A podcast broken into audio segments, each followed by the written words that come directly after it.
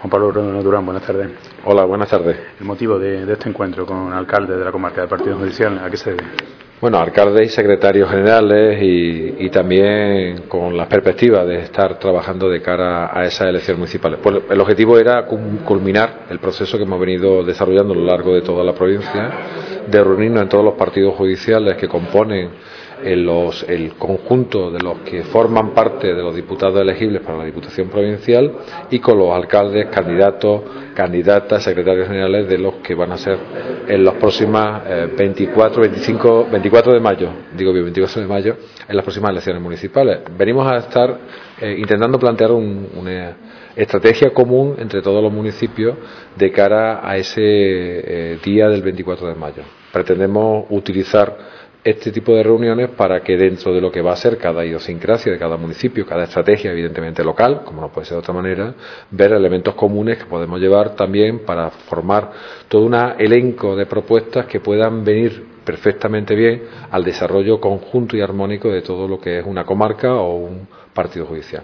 Bien es cierto que la eh, cabra está enclavada dentro de esa comarca de la subbética, donde tenemos además dos partidos judiciales, Relucena y el de cabra, pero lo, la, idea sería intentar traer estrategias que permitan abordar problemas que no son propios exclusivamente de los municipios, sino que evidentemente abarcan eh, ámbitos mucho más amplios territorialmente hablando, como puede ser el empleo, el desarrollo económico o la posibilidad de desarrollo futuro de actividades que generen ese desarrollo económico, esa actividad para generar empleo. ¿no?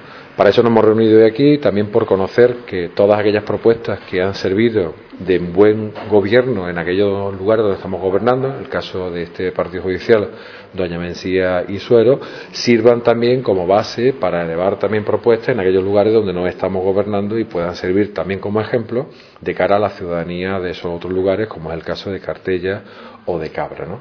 Y bueno, ese es un poco el objetivo primordial de esta reunión. Eh, poco a poco se van definiendo las candidaturas de las diferentes localidades de aquí de la zona sur de la provincia de Córdoba. Hay localidades de gran tamaño, en este caso Lucena, que ya tiene definida su candidatura. Eh, ¿Se van a establecer una fecha tope para tener las candidaturas listas o la van a dejar un poco al arbitrio de cada, de cada agrupación local? Bueno, en principio Mm, una vez vencido el primer plazo para la presentación de candidatos o candidatas para los municipios de más de 20.000 habitantes, lógicamente la primera prioridad es terminar de cerrar el mapa de las candidaturas de más de 20.000 habitantes. En ese sentido, hemos dejado abierta la posibilidad de que desde el momento en que cumplió el plazo, que fue en octubre, hasta el inicio de las asambleas, que será el 7 de enero, para la elección de toda la candidatura, tengan libertad las agrupaciones de establecer marcos propios para elegir en aquellos lugares de más de 20.000 habitantes candidatos o candidatas. En el caso de los pueblos de menos de 20.000 habitantes, la fecha estaba ya marcada. La fecha empezará el 7 de enero y culminará el 30 de enero con toda probabilidad.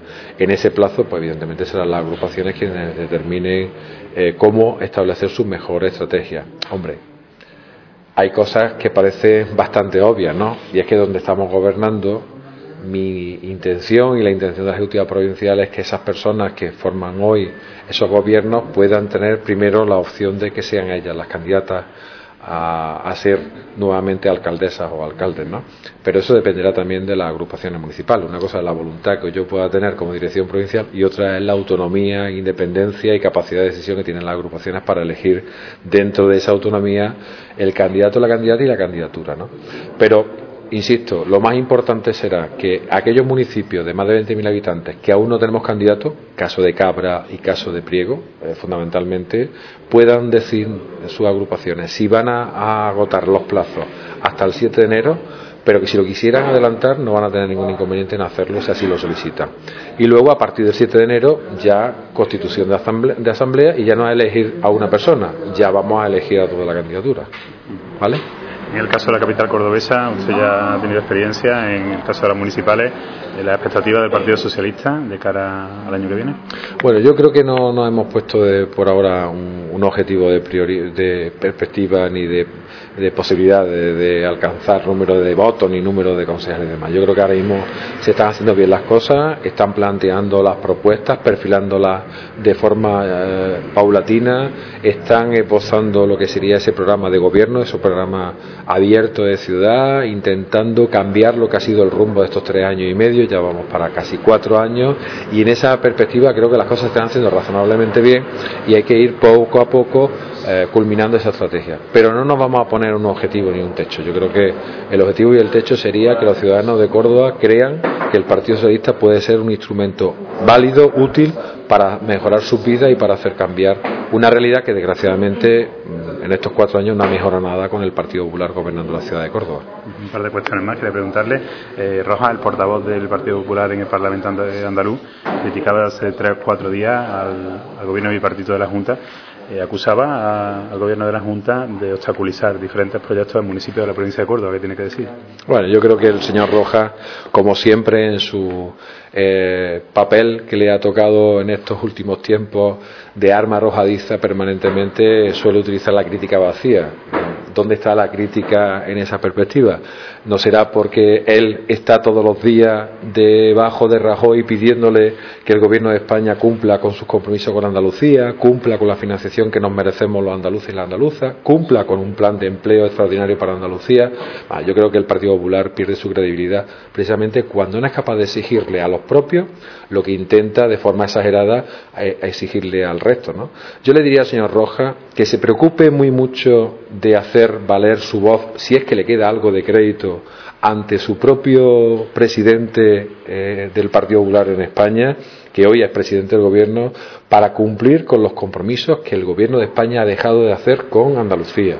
Y es que cumpla con la financiación que le corresponde a Andalucía, cumpla también con los dineros que ha dejado de mandar a Andalucía y cumpla con lo que le hemos venido pidiendo de forma reiterada.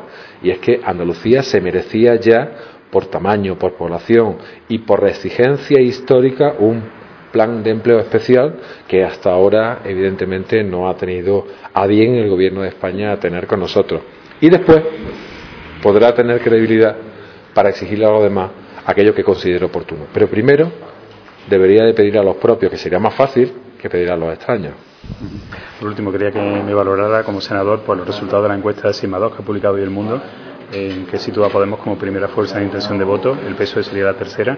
En este caso, aunque su líder Pedro Sánchez sería el segundo más valorado, ¿cómo valora esa encuesta? No es la primera en ese, en ese sentido. Bueno, yo creo que, que no deja de demostrar encuesta tras encuesta el sentimiento que manifiestan los ciudadanos, que es un sentimiento claro de malestar y de, y de cabreo, porque yo creo que hay que utilizar la palabra acertada pero que todo eso no deja de ser nada más que lo que es la intención de la voluntad de las personas que han sido encuestadas en un momento muy concreto. Yo creo que hay que dejar tiempo, creo que el Partido Socialista ha hecho una renovación importante, primero la hizo en Andalucía, que ha ido desarrollando un programa y un proyecto propio, después la hemos hecho en España, que está empezando a gestarse con un proyecto propio, hay que esperar que todo eso también eh, cuaje entre la ciudadanía y la ciudadanía vea que tenemos un programa, un proyecto que es cambiante, que es un proyecto para solucionar sus problemas y por tanto puedan valorar mejor lo que ahora mismo solamente es una estimación de una valoración personal como una valoración de equipo.